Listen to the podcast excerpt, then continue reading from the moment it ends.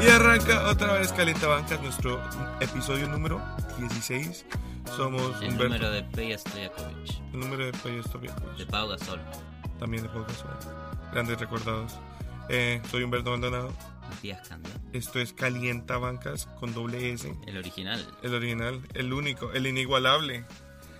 ¿Qué ha pasado, Matías? Han pasado muchas cosas desde nuestro último capítulo. Pasaron muchas cosas. Anoche se jugó el mejor All-Star Game que yo recuerdo. ¿Por qué fue diferente? ¿A qué le culpamos eso? Eh, las nuevas reglas, el nuevo formato. Ya no es más East contra West. Ahora hay dos capitanes, los dos capitanes eligen a su equipo.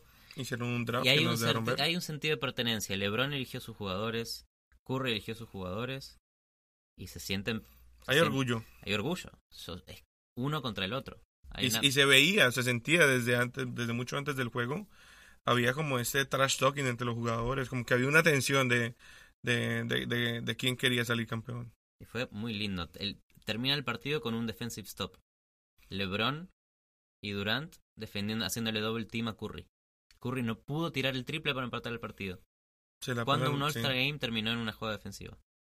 Con dos de los mejores jugadores del planeta entero. Tres. Casi que se van a, a overtime. Hubiera sido algo bellísimo. Pero veíamos a LeBron peleando por ver las repeticiones, para hacer reviews. ¿Cuándo lo veíamos preocupados por los timeouts? Nunca, nunca. Esta vez lo vimos y tiene mucho que ver con eso.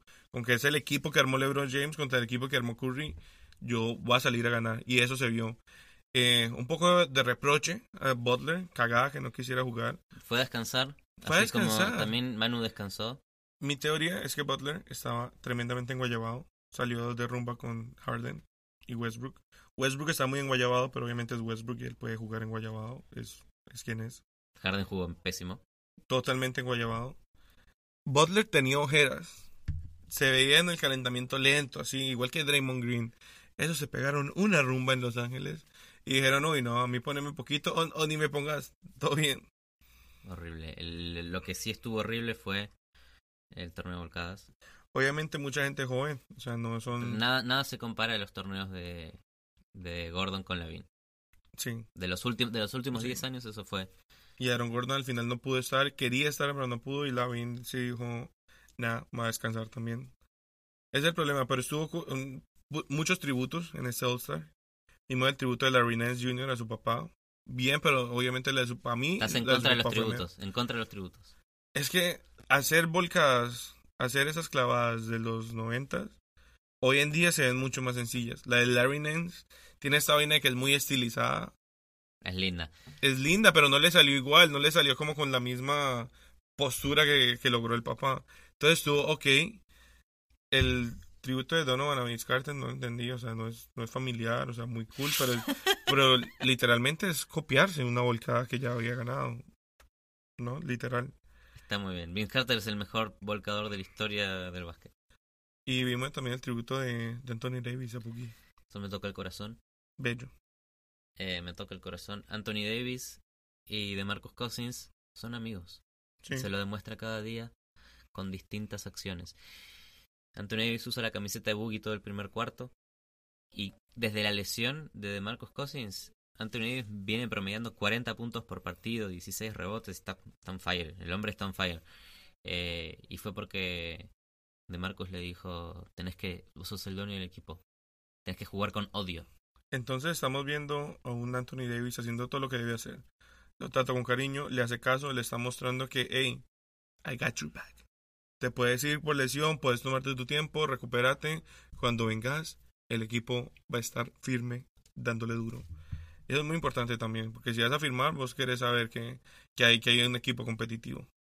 Eso está muy bien. Eso es lo más lindo. Va a firmar. Va a firmar, es el momento de darle la extensión cuando nadie confía en él. Ahí están los Pelicans. Sí. Con Anthony Davis. Pero y, el, bueno, y el peor coach de la historia. volviendo al, al All-Star, vimos a un LeBron celebrando de verdad, vimos el Team LeBron celebrando de bien al, al, al final del, del partido como si hubieran ganado de verdad Es lindo, importante. es lindo. Es como ganar en el patio del colegio. Sí, Es lindo. Estuvo bello, estuvo bello. ¿Qué más se vieron? Torneo de triples. Torneo de triples. Booker metiendo todo. eh, batiendo el récord de puntos. Pero no nos olvidemos que ahora el último, la última canasta de pelotas es toda Moneyball. Todo vale dos. Entonces, Se vio también el tributo de Paul George a Andre Robertson. tirando ladrillos en el Three Point Contest. ese tributo no me lo esperaba, pero Pero es verdad. no, no sé si saben usó las medias de Andre Robertson. Algo así. Le pidió los tenis. eh. Eh, Andre Robertson es pérdida principal para Oklahoma en esta segunda parte de la temporada. Pero bueno, también, ¿qué, qué más? Se vio el Skill Contest que creo que es la, la única parte del All-Star Weekend con la que puedo vivir sin. El, esto es así. El Skills Contest era el mejor evento cuando era nuevo evento. Jugaban solamente los point guards. Eran todos bases. Era Deron Williams contra Chris Paul, contra Nash, contra Jason Kidd. Esas eran batallas de bases contra bases. Era hermoso. Ok. Era distinto el curso. Tenías que amagar en zigzag, dar pases con pique, dar pases de lejos, dar pases de cerca y terminar con como ahora. El three point. Era distinto, ahora es mucho más fácil. Ahora es más un torneo de velocidad que otra cosa. Sí, el que primero haga un par de canastas. In- incluso vimos a un Joel Embiid intentando hacer trampa porque hay un loophole que puedes moverte de la estación mientras tanto no hayan más canastas en el rack. Entonces el tipo lo que hacía era tirarlas afuera y no hace, no intentaba a completar los pases, sino que las tiraba al lado. Es el torneo de habilidades y él descubría una habilidad que nadie había descubierto. Debería haber sido el campeón Obviamente se demoró mucho en el triple contest, tira 27%. y hasta ahí le llegó el chiste. Pero bueno, la confirmación de que Donovan Beechen va a ser eh, Rookie of the Year. ¿Por qué? Porque ganó el Don Contest. o sea, teoría sólida, sofisticada, ¿qué más querés?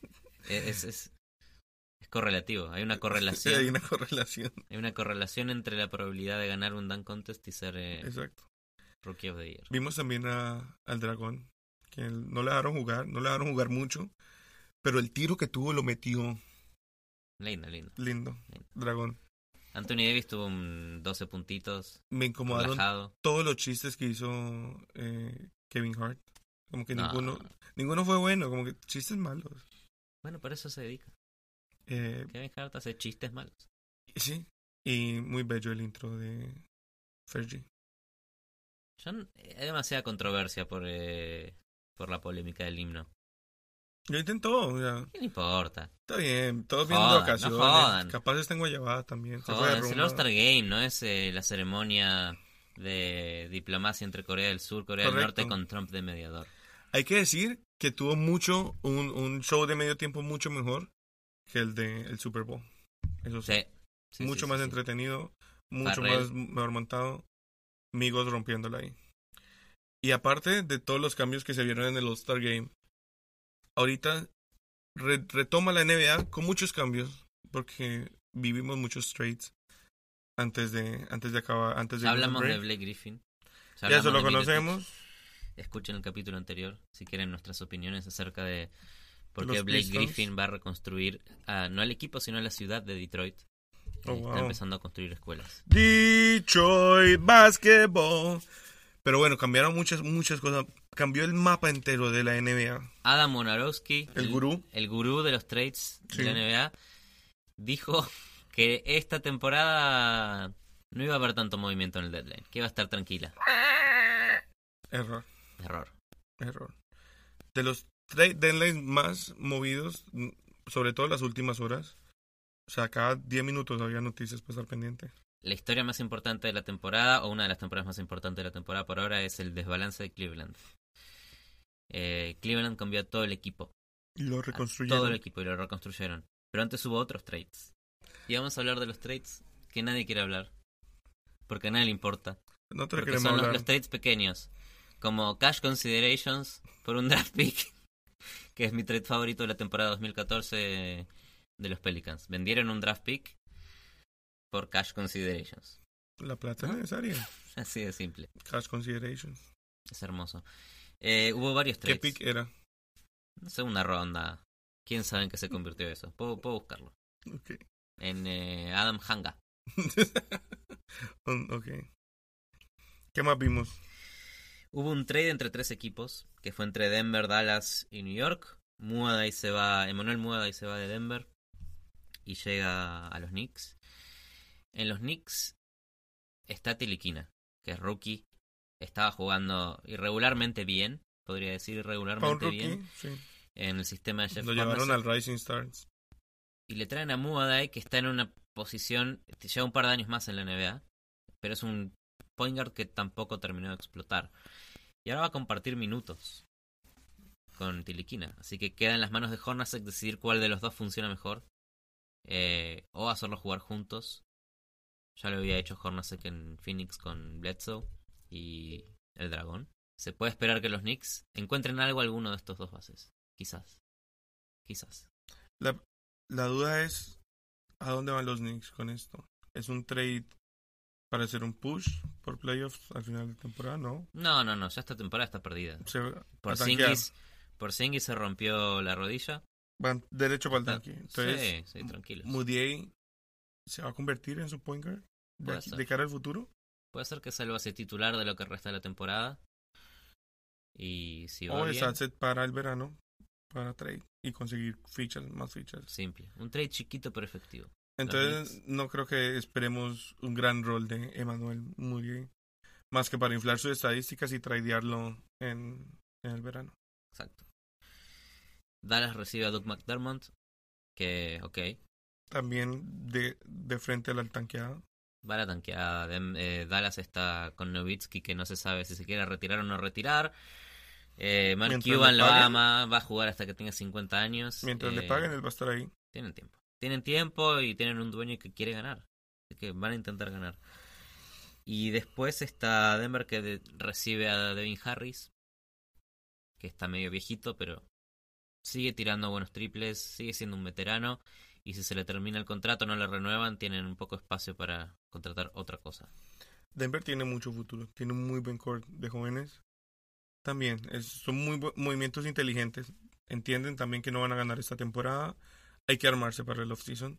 No, están, están sextos en el oeste. Están bastante bien. Están peleando. También no van a salir campeones. Y eso hay que entenderlo.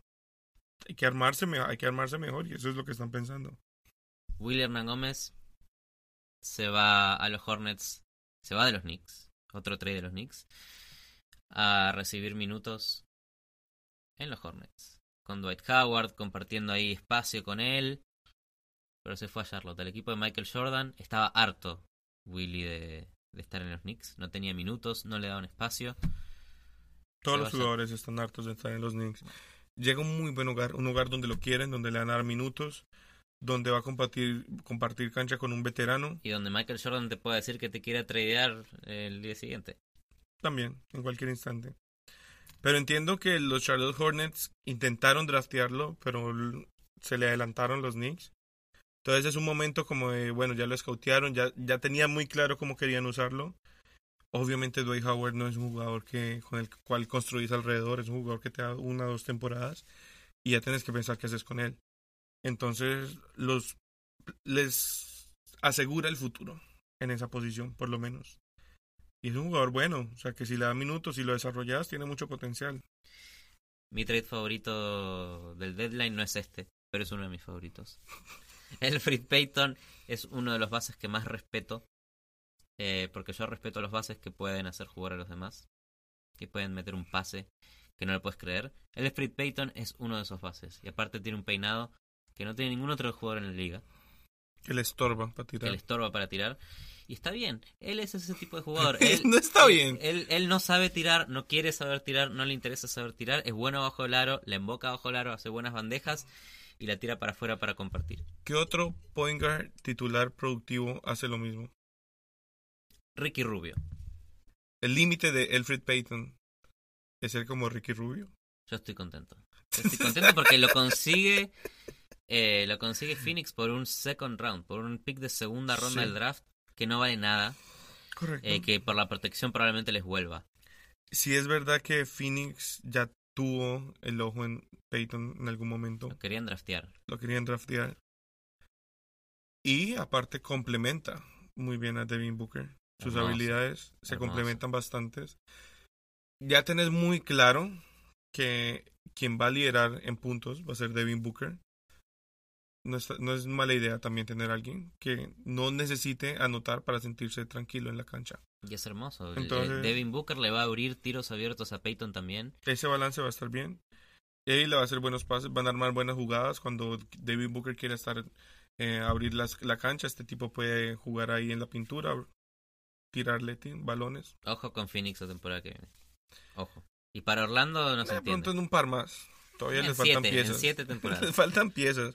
Pero tienen, tienen cosas, tienen cosas muy inteligentes. Eh, Brandon Knight también es muy interesante. Eh, A mí me gusta. y ya, hasta ahí. No tienen mucho más. ¿Vos no crees que Tyson Chandler puede hacerlos salir campeones? No.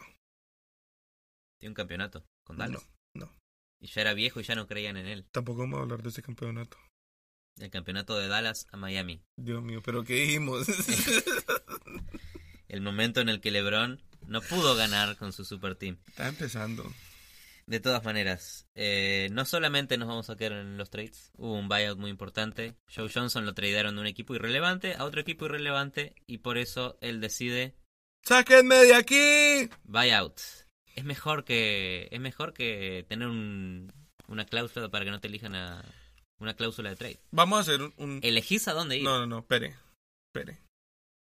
Hay que hablar de esto porque con, con los buyouts hay otro problema. Desbalancean la este, es tu, liga. este es tu momento de opinión. Es mi momento de opinión. Los buyouts desbalancean la liga. ¿Por qué? Después del trade deadline, cuando todo el mundo está acomodado, cuando los equipos ya tienen claro lo que van a hacer, aparecen buenos jugadores de la nada y dicen, ah, yo quiero irme a ganar un anillo.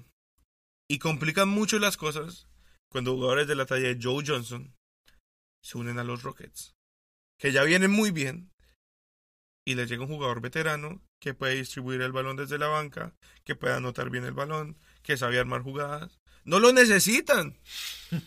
No lo necesitan. Este es el lado B de los super teams. Es el lado de los- Y es que así se arma siempre. Siempre los buyouts están ahí los equipos grandes a ver quién quiere coger el mínimo. Y siempre va a haber gente. Faltan. En algún momento veremos, no sé. Lou Deng también le pueden hacer un buyout en cualquier momento en los Lakers. Pero qué interesante No, que no. los, los Rockets sean el equipo atractivo de esta temporada. Como destino de, de jugadores que pasaron No, por un pero buyout. es- ese es un caso específico. Van primero por en amistad. el West. Primeros en el West. Pero es por amistad, porque es pana de Chris Paul. Hay el hueco. Y Joe ¿Quiere Johnson jugó con Mike D'Antoni en Sí, Phoenix. es un era, también. cuando era chiquito. Es verdad. Eh, es una buena conexión. Joe Johnson tuvo una muy buena carrera en equipos bastante chotos. Ya conoce ese sistema. Va a entrar bien. Va a estar cool. Pero desbalancea mucho. Yo quisiera que el trade deadline incluyera trade, eh, deadline de buyouts. Tenés hasta ahí para armar tu equipo y ahí hágale. O sea, con lo que te comprometiste, te fuiste. Lo que cogiste, cogiste. Lo escucharon acá. La reforma del trade deadline por Humberto Maldonado. Del buyout deadline. Un éxito. Otro momento para vos tengo. Seguimos, seguimos. Seguimos. Estás, estás on fire hoy. On fire. Dwayne Wade Dwayne Wade is back. Volvió Wade Conti. Eh, casi gratis. que, se- que se- más allá de más allá de lo que le haya costado al- a los Miami Heat el trade racional. el trade de lo racional que es por un pick de segunda ronda bastante poco importante en, en- en lo que determina el futuro de la organización ¿qué sentís? Que Dwayne Wade después de lo que pasó con Pat Riley sí. después de la pelea haya vuelto a Miami Obviamente la pelea fue un momento emocional donde ambas partes tenían cosas eh, donde se equivocaron. Ese momento hubiera sido muy bello si hubiera pasado inmediatamente apenas se fue después de los Chicago Bulls la temporada pasada. No le quitan tanto, pero cuando llega la alerta de Wade eh, vuelve a Miami fue mucho más esperada. No le quita no le quita la emoción, pero era mucho más predecible. ¿ya sabías que Wade iba a ir a en algún momento, no sabíamos si antes del fin de temporada o en el verano. Eh, se veía venir, o sea, más sobre todo por la temporada desastrosa que venía teniendo en Cleveland. Un par de partidos buenos, pero obviamente su rol como líder no era lo mismo. Y Wade es, es un alfa dog, es de esos Pero- tipos que quiere dominar el camerino. Y Y, hubo algo- y desde que volvió lo ha hecho. hubo una pelea medio política en Cleveland con Wade Claro, esto, y esto ya es chisme post-trade, cuando empiezan a salir todos los rumores, porque obviamente se sabía y se rumoraba de que Wade era intocable sin la bendición de LeBron James. Es el mejor amigo, ganó un par de anillos con él. Sí, Obviamente, bueno, querés molestar a LeBron James, Obviamente. porque si lo molestas, inmediatamente va a pedir un trade para los Lakers. Post trade, se supo que no, que este trade fue con la bendición de LeBron James. A todo el mundo se le preguntó, ¿va a pasar esto? ¿Dónde, cuál, ¿Cuál es la mejor opción? Obviamente, no iba a querer un trade a otro sitio que no fuera Miami. ¿Por qué pasa este trade? Se rumorea que es porque esta polémica pelea que se escuchó donde Isaiah Thomas regañó a Kevin Love por haberse salido de un partido fingiendo una lesión. Esta pelea donde se le recriminó tanto a Thomas dañar el ambiente en el camerino, Ajá. al parecer, en realidad fue incitada por Dwayne Wade, quien fue el que empezó a decirle a Tyron Lue, hey, ¿y dónde estaba Kevin Love cuando estábamos perdiendo? ¿Dónde estaba este tipo? Al parecer, Tyron Lue, al, al ten- terminar esa reunión de locker room, llamó a las directivas y dijo, ese tipo me lo sacan de los caps ya. Tyron Lue siendo el tipo que toma las decisiones por fuera de LeBron, ¿sí o no? No tomó la decisión, pero sí dijo a las directivas, necesito sacar a este tipo porque él es el que me está eh, contaminando el camerino. Pero cuando tenés jugadores del calibre de Wade al lado de LeBron, son jugadores que no se van a quedar callados.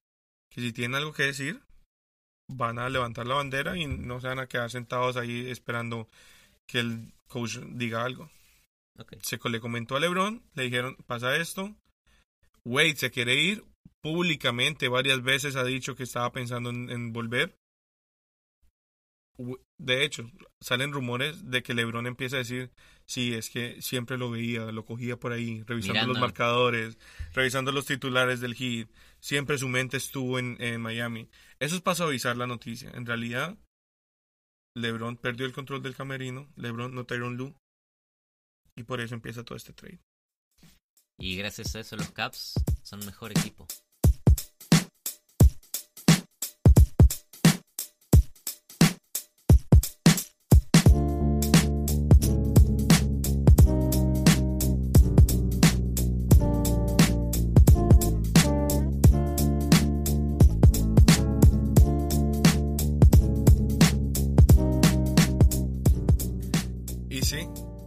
Cleveland está de vuelta. Cleveland está armado. Cleveland da miedo.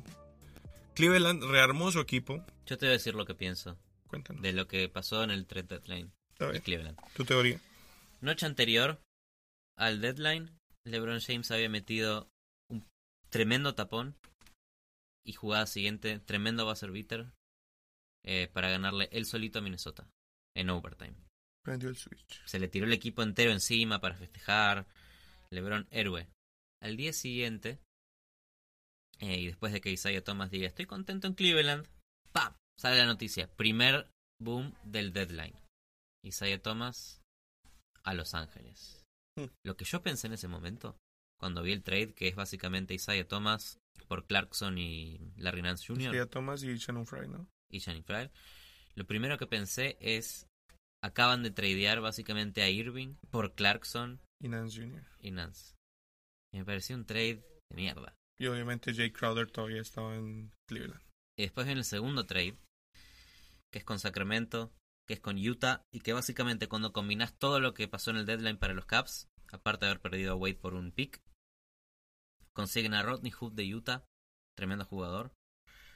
Lo consiguen a George Hill como base para reemplazar a, a- al playmaker que siempre buscaban, eh, que viene de Sacramento. Buen base va a ser titular. Lo consiguen a Clarkson y a Larry Nance, que dentro de todo uno puede decir que son dos jugadores que muy energéticos, jóvenes, Mucho atletismo. corren, van up and down, super, el, el tempo rápido, tienen energía que es algo que no tenía en Cleveland antes, antes del deadline. Eh, y a lo que pierden es al problema de Isaiah Thomas, porque ya se había generado un problema. eh, la expectativa que tenía, lo mal que estaba jugando, los problemas que traía en el vestuario, las discusiones, es un problema. Se le sacan de encima el problema de Derrick Rose, que se quiere retirar, que no se quiere retirar, la depresión. Eh, y a tres piezas que para mí son válidas, que son Shumpert Fryer y Jay Crowder. Para mí Jay Crowder no está teniendo su mejor año, pero sigue siendo un buen defensor eh, que te puede ayudar a ganar una ronda de playoffs. Sí. Son jugadores Veterano, clave. Channing Frye, triples clave, momentos clave, tampoco estaba teniendo un mejor año, pero le daba puntos desde el, desde el banco de suplentes que a veces los necesitaban. Cleveland está mucho mejor. Mucho mejor. Eh, después del trade ganó cuatro partidos. O sea, míralo uno a uno. O sea, Shannon Fry van a, lo cambiaron por Lar- Larry Nance Jr., que va a poder darse duro en la pintura con, quien, con- con- con muchos otros grandes. Y además puede anotar, es muy atlético, mucha energía. Cambian a Chomper por bases importantes como George Hill y Jordan Clarkson-. Y Rodney Hood, pieza clave también desde el banco de suplentes. Claro, es un jugador. Rodney Hood es un jugador que se perdía 17. mucho en Utah, pero 17 puntos por partido en el sistema de Utah. con Cleveland puede florecer mucho. Y básicamente estamos hablando de que cambiaron a Irving por Rodney Hood, George Hill, Jordan Clarkson y Larry Nance Jr. Cuando miras el trade desde ese panorama, creo que salieron ganando los Caps. Aparte que salvan el, el, el contrato de Wade y en vez de que se fuera en el verano lo convierten en un pick. Es que casi Que cambiaron filosofía de equipo. ¿Sí? Antes era un equipo de dos superestrellas y ahora es un equipo de, Una. de LeBron con un equipo sólido por Claro. detrás. Y esto obviamente se va a ver reflejado en playoffs mucho más emocionantes. ¿Por qué? Porque antes veíamos a LeBron entregarle el balón a Kyrie Irving, dale, terminar el partido. Ahora él no va a tener ese lujo. Ahora el partido lo termina él y va a estar bien, porque lo hemos visto cómo está jugando esta temporada. Va a ser un monstruo destruyendo balones, acabando partidos solito, va a ser bello. Eh, aparte, se deshace un montón de jugadores veteranos que tenían todo el derecho a cuestionarle lo que quisieran. Porque Wade, Derrick Rose, Fry podían decirle, ah, ¿querés que defienda? Defende vos también. Ah, ¿que- ¿querés que termine mejor los que entre que pierda menos el balón? Te veo cometiendo menos turnovers. Eso, en comparación a lo que uno ve que dice Jordan Clarkson o George Hill, que lo escuchamos diciendo, él es Batman. Esto es un quote, dijo, él es Batman, nosotros tenemos que ser el mejor Robin que podamos. Eso es un quote de alguien que sabe que viene al equipo de LeBron a jugar con obviamente un, un líder, una superestrella a quien admiran desde chiquitos que van a hacer lo que él les. LeBron es el líder más líder de la NBA. En el. All-Star Game fue el, el, líder. dog más alfa dog de los alfa dogs. En el All-Star Game fue el líder de un equipo lleno de superestrellas. Todos lo escucharon y todos jugaron a lo que él quería que juegue. Sí. Nadie puede hacer eso, solamente LeBron. Rearmó su equipo eso, y eso es muy clave para competir esta temporada, pero no a largo plazo. Exactamente. Y también le da a Cleveland piezas para intentar recontratarlo. Pero eso es decisión de LeBron, que se puede tranquilamente eh, cumplir la profecía de, de la Ball, que tranquilamente puede cumplirse. Y LeBron llegar a Los Ángeles. Porque Les- Los. Ángeles lo que logró con este trade fue limpiar cap space. Sí. Y que LeBron se termine quedando con la opción de los Lakers existe todavía. Está, está el rumor de que ya tenían la intención de deshacerse de Clarkson desde mucho antes de ese contrato.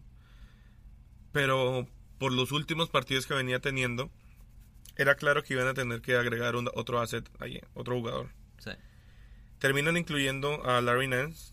que es el el jugador que les dolió perder. Les dolió perder, pero al mismo tiempo consiguieron otro pick y abrieron espacio suficiente para firmar no a uno, sino a dos jugadores LeBron de alto y calibre. alguien más que LeBron elija. Están básicamente. Listos, están listos para firmar a LeBron. Por el otro lado, Ahora, LeBron iría a un equipo con Isaiah Thomas. no, no, no, el, el contrato de Isaiah Thomas se acaba y no lo van a renovar. Se va Isaiah Thomas. Queda Alonso. Qué triste la historia de Isaiah Thomas, de, de ser una estrella peleando un contrato máximo a un asset que es valioso porque su contrato se le acaba. Eso- Magic Johnson dijo que lo quiere a Isaiah Thomas desde el banco. y es- estaba claro. Lonzo Ball es el que se va a desarrollar. Entonces pasar de ser un jugador peleando playoff superestrella al point guard backup. Y tampoco es hoy, después de la lesión, y por el estilo de juego, no es un, no es un tirador, no puede jugar al lado de Alonso Ball. No solamente por eso, porque, sino también porque no tiene buen tiro, sino porque es un problema en defensa. No tiene el atletismo que tenía antes y en defensa queda, queda, queda quieto. Pasó un montón de veces con Cleveland en transición antes del trade. No puede defender. Y es que lo vimos, los últimos tres partidos de Cleveland los perdió. Se va, los han ganado. Tal cual, contra Los contra últimos tres partidos de Lakers venían bien. Entre Isaiah- Isaiah Thomas han perdido tres de seguidos. Una de las cosas que pudo haber hecho Cleveland mejor es haber esperado un poco más con la lesión de Isaiah Thomas. Si, mejor de los casos, le dan más tiempo de recuperarse y volvía como un mejor de los mejor jugador. Peor de los casos, puedes jugar más con la especulación de que si estaba en buen nivel o no y tradearlo por algo mejor. Es fácil decirlo porque los, los eh, Cavaliers en el roller coaster de emociones de la temporada ya venían mal antes de que vuelva Isaiah Thomas. Lo necesitaban. Isaiah Thomas era el La promesa, que la los- esperanza. los iba a volver a subir al nivel que necesitaban Sí. y terminó haciéndoles peor. Sí. Entonces, esa es la tristeza de Isaiah Thomas, que era el héroe de Boston, se rompió literalmente la cadera por Boston para terminar quedando como free agent en un equipo como Los Ángeles que no confía ni un poquito en él. Y igual, en el verano va a conseguir equipo, le van a pagar, pero no es lo que le estaba esperando. Ojalá se recupere, ojalá pueda ser el titular y estrella de un equipo. Claro, pero necesita otro equipo donde tenga menos, Menos expectativa. menos capaz. Expectativas. Por eso está bien que en el, ver- en el verano firme con un equipo joven, que firme con un, Chica- un Chicago Bulls. sí, también, que vaya a reconstruir. Lo que sí es que los Caps logran rearmar su equipo con gente muy, muy joven. Si quieren, pueden ser assets para el futuro. Si quieren, igual todavía tienen su pick más valioso. Entonces, todavía quedan con las puertas muy abiertas. Si LeBron decide quedarse, tienen cómo construir alrededor de él. Si LeBron decide irse, todavía tienen un pick que les ayuda a reiniciar. Hermoso. Todos Eh, ganaron aquí. Bello. Y ahora con todo esto que hemos aprendido el día de hoy, que me has educado también acerca de lo que pasó en este trade deadline, el All-Star Game es la mitad de la temporada. Correcto. Es el punto en donde uno puede hacer una simple cuenta y saber quién va a llegar a los playoffs y quién no va a llegar a los playoffs, porque ya es representativo. Ya Sí. casi, ya casi sabemos. Y hay una muy buena métrica. O sea, los partidos que hemos visto son una muy buena muestra de lo que puede pasar. Exactamente. No hay tantas sorpresas después del All-Star Break, eso es lo que queremos decir. Excepto Miami Heat. Em, ¿qué, ¿Qué pensás que puede pasar con, con Cleveland mirando más allá de lo que está pasando ahora antes de- del break? ¿Es el equipo a vencer en el este de nuevo? Sí. ¿Llega a la 100%. final del este? De por sí yo nunca los descarté. Siempre los pensé, descarté. siempre pensé que, bueno, es LeBron James. Si LeBron Sí. James está en el equipo, son baches y pueden salir de esos. Hoy en día, con el equipo que tienen, sabiendo cómo eh, este último push, esta inyección de energía que en este instante llega en muy buen momento, está listo para salir de- del este tranquilo, con tiempo de descansar. A diferente de cómo va a estar el oeste. La diferencia. Aunque todavía, y aunque Houston vaya primero en el- la conferencia oeste, creo que Golden State sigue siendo Claramente. eh, el equipo que va a llegar a la final. Eh, si es que LeBron llega a la final, creo que no tiene ni chances de competir la Golden State. Sí. Hay este tema de que Kerr nos quiere insultar nuestra inteligencia, haciéndonos pensar que está en crisis, que hay problemas en, en, en San Francisco por un par de partidos malos. Hace esta pantomima de no le voy a dar el control a mis jugadores porque es que ya no sé cómo llegarle. Esto es basura, vas a salir campeón. Quiere quedar bien, Vas a salir quiere, campeón quiere- del quiere demostrarle a los demás que también tiene problemas, pero al mismo tiempo Esto no es adversidad, no nos mintas. es lo mismo que siempre hizo Curry. Es, es un humble brag. Es humble bragging, Es, totalmente. es humble bragging. Es. Ah, mi, al- mi equipo le da mal, pero. Estamos tratando. Vas primero en el West. Acaban de... Ay, no, medio sí de atrás de los Rockets. Eso es querer demostrarle a los demás cuán superior es. Eso es una estrategia de Steve Kerr para desmoralizar a los Houston Rockets, que ahora van primeros. También el segundo anillo de Miami en su superdinastía con LeBron y Wade. El segundo lo ganaron cuando no estaban bien en los standings también en la temporada regular. Entonces también hay esa vaina de que después de varios años de, de, ju- de jugar tanto, porque son los dos equipos que más volumen de básquetbol juegan, Sí. hay desgaste. Sí. Es, es normal. No es para preocuparse. Obviamente tuvieron un par de semanas para descansar. Lo que viene, eh, ya, ya lo saben manejar. No, va a estar bien, van a estar bien. Houston tiene chances de, No, de ganar. no, para mí no. Yo sigo creyendo que si alguien les puede amenazar son los Thunders. Sigo pensando O sea, para vos no es Houston el equipo que va... a- Esto es a lo darles que- problemas. esta Y es esto la- me he mantenido. Esta es la primera discusión que hubo en este podcast. Y ¿Quién, me es, mantenido. El, quién es el equipo que más chances tiene de pelearle a Golden State? ¿Es Houston o es Oklahoma? Yo sigo pensando que ok, sí. Yo siempre pensé que fue Houston. Como se desarrolló la temporada, Pare- parece aún. Pero mejoró, no. mejor Oklahoma. Mejor Mejoró Oklahoma mucho. Perdió a Ander Robertson, pieza clave. Pieza súper clave. Y no trajeron nada ahorita en el trade deadline. Vos decís que todavía tiene más chances Oklahoma de ganar la. Golden State que de las que tiene Houston. Sí. Con Chris Paul on fire, Y es por el Harden. sistema. con... le agregaron a Joe Johnson. Sí. Es el sistema. El sistema de Anthony es comprobado que no funciona en playoff. ¿Por qué? Porque es comprobado que no funciona. En playoff, el ritmo de juego es mucho más lento. Querrás o no.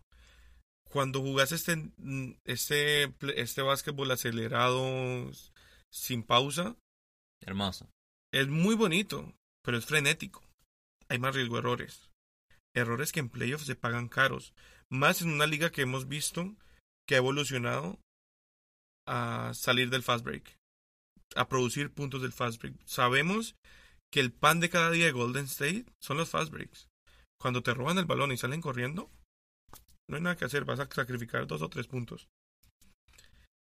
Un sistema que ahorita lo hemos visto, que tiran más de tres que de dos, Eso es, el futuro de la NBA, Mike. es hermoso, pero históricamente cuando vivís tirando tres, morís tirando tres. Yo creo que es el equipo que tiene más chances de salir campeón hoy. Hoy, Hoy. Hoy, porque D'Antoni es un jugador, es un director técnico muy distinto a los demás. sí, Como Spolstra, que te, te lo doy que es uno de los mejores técnicos de la NBA hoy. Como Popovich, como Brad Stevenson. distinto. Son, son eh, técnicos que pueden adaptarse al equipo y hacerlo jugar de cierta manera. D'Antoni no es así. D'Antoni tiene un estilo de juego y necesita la gente adecuada para jugar ese estilo de juego. En Houston la tiene. Tiene todo lo que necesita. Y le está agregando a Joe Johnson para ser de tirador. Cuando cuantos más tiradores tenga, Ryan Anderson, Eric Gordon, mismo Harden, Chris Paul tirando un montón de triples esta temporada. Cuantos más tripleros consigan, mejor le va a ir. Te digo algo. De Anthony ya ha tenido todo lo que necesita. Existía Tim Duncan en esa época. Ok, Existía Tim Duncan. existe Kevin Durant. Ok. ¿Vos crees que vos crees que Westbrook solo puede No, ganarle pero a- a- al humble brag de Steve Kerr? ahí ya estamos hablando de... Puede que sea el, otro equipo que tiene dos jugadores top 10 juntos. En Paul George y Westbrook. Le sumas a eso un centro Uno eran los Pelicans, eh. Cuidado. Bueno, en este instante, bueno, uno de los tres. Le sumas a eso un centro que va a castigar a cualquiera que le pongan. Entre Sasa Pachulia, entre McGee, entre Jordan Bell. A cualquiera de esos los puede ganar en rebotes, ganar en puntos en la pintura y ganar en asistencias. A eso le sumas un veterano que te va a notar más de la banca, que te va a liderar la segunda unidad como Carmelo. Tienen todo para ser muy competitivos. Igual va a salir Golden State campeón. Pero si alguien les va a dar problema, No, no, no. Que, si alguien les va a dar problema, es ok. sí. No. La apuesta es Y esta. do- y- La, la apuesta tiene que ser con claridad. Yo creo que Houston le gana a Golden State. Es, es- no. Es- me estás diciendo que le puede dar problemas. Mi, mi teoría es cuál de estos dos le puede dar más problemas. Porque ninguno de los dos le va a ganar. A no ser que- va a. Que hayan problemas de lesiones. Houston va a el campeón. Houston va a salir campeón. Sí. Ok, Matías, esta es tu predicción. Esta es mi predicción. Hoy, Lo acabo de decir. Houston sale campeón de la NBA. ok. Yo digo que va a salir campeón LeBron. Tu. ¿Qué pasa en San Antonio? San Antonio viene. Están terceros en, el, en la conferencia oeste. No nos olvidemos de San Antonio. Por favor, que esto, es- esto es la historia de cada temporada. Nos olvidamos de San Antonio y llegaron hasta acá sin Kawhi Leonard y sin Rudy Gay. Increíble. Hay que, hay que recordar que igual vienen como 5 o 6 estos últimos partidos. Bueno, porque se los perdió Manu.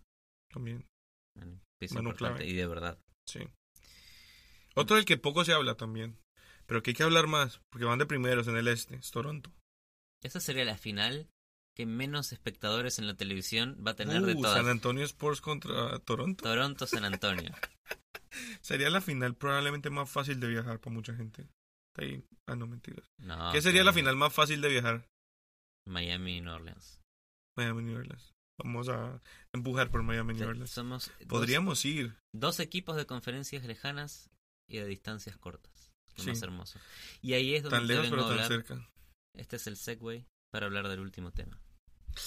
Las conferencias de la NBA. Queremos cambio. Queremos cambio. Adam Silver también quiere cambio. Todos quieren cambio. Desbalance de las conferencias. El oeste siempre tuvo más poder. Y siempre tuvo mucho más poder arriba, equipos de elite. Mientras el este eran uno o dos, Chicago y Miami. Cleveland. Cleveland y Boston. O solo Boston. Siempre fue uno o dos equipos. Estamos viendo un cambio esta temporada. Hay balance. Para bien, hay más balance en el este. Pero Adam Silver está empezando a pensar en reformar los playoffs. ¿Qué, abre, ¿qué puertas abre El primero, el primero del oeste hoy es Houston. El segundo del oeste es Golden State. Y los dos tienen el mejor récord de la NBA. ¿Por qué no pueden jugar una final entre sí? Claro, ahorita hay el riesgo de que se encuentren en finales de conferencia o incluso antes. Y no está cool porque nos estamos privando de tener la mejor final posible. Entonces hoy puede existir una final, ex- en el futuro podría existir una final entre los equipos de la misma conferencia. Y eso puede mientras pasar sean los mejores. y, la, y que la primera ronda de playoffs sea entre equipos de conferencias distintas. También. Dejaría de importar las conferencias en los playoffs. ¿Cuál es el problema? Que este hijo de madre país es bien grande. Y si la primera conferencia es Toronto, Golden State, viajar entre esas dos ciudades es, un- es una complicación. Sí, pero al mismo tiempo una final puede ser Toronto Golden State y hay un montón de viajes. y Ya, pero es la final, te aguantas. Fuck it. O pueden reducir la primera ronda al mejor de cinco como antes. Hacerla más corta. No, yo no quiero menos básquet. no. Si algo hagamos series de nueve, más bien. El mejor de nueve. sí. Jugadores sangrando. Esos serían dos meses, dos meses y medio de playoffs. Bellísimo. Llegan, no llegan ninguna superestrella Claro, la final. llegan todas las bancas a jugar finales.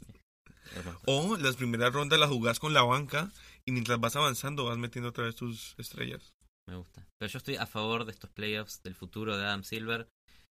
Me gustaría que no tengan que llegar los ocho, los mejores ocho de cada conferencia. Yo que estaría una más tabla a de favor. 30. Yo estaría más a favor si Miami entrara a los playoffs, pero Bueno, si imaginamos una posible tabla de hoy, no me gusta. eh, quedaría jugando. Queda fuera Miami en esta tabla. Miami, este está el mejor ejemplo. Es el mejor ejemplo de todos. Miami está octavo en el este. Y entra a los playoffs. Pero se podría dar la reforma de manera tal que como no entra dentro de los mejores 16, No va a playoffs. queda fuera. Y así como quedaría fuera Miami, Quedaría fuera los Pelicans en primera ronda porque los jugaría contra los Warriors. bueno, eh, los Pelicans no van a pasar la primera ronda. Vamos a estar contentos de llegar a la primera ronda. Quien está contento tras su retiro, y le mando un saludo, Thiago Splitter, campeón con San Antonio. ¡Celebrate!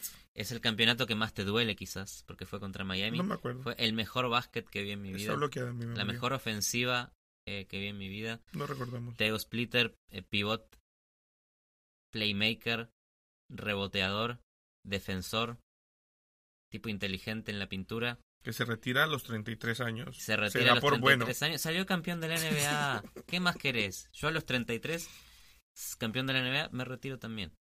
Claro, mi- ¿Qué me multimillonario. Se puede ir a Brasil a pasar No, estos tipos que se van a tranquila la jugar, vida. se van a jugar a China, no, no. Disfruta de tu vida. Está. Un saludo a Thiago Splitter. Te queremos. Y para irnos, tenemos Pregunta un- hay una pregunta. Eh, yo no voy a dar mi respuesta porque creo que tenemos que mantener la privacidad de la opinión. Es un tema sensible. Es la única opinión que vamos a Em, conservar privada. Es controversial, es tema delicado. no sé si estamos de acuerdo o no. No lo sabremos porque no lo vamos a dar No podemos decirlo. No podemos convenza- conversarlo porque necesitamos saber de qué color es la pelota de la NBA. La oficial, pelota oficial. La pelota se de la NBA, ¿de qué color es? ¿Es ¿Marrón? naranja o es ¿Es marrón? naranja? Hermoso. No sabemos. y así termina. Cuéntenos, eh, nosotros somos Calientabancas, nos pueden seguir en Twitter en arroba calientabancas con doble S, ningún doble sentido. Eh, yo soy Humberto Maldonado, Y yo soy Matías Cámara. este fue nuestro show. Hasta Adiós. luego. Me voy a bañar. Hablamos.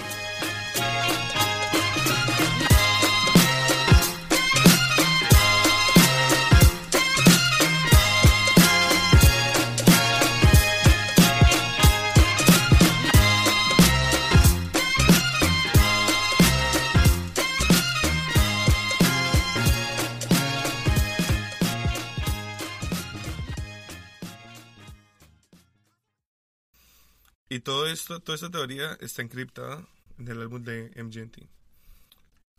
Hand it over. Hand it over. Look it up.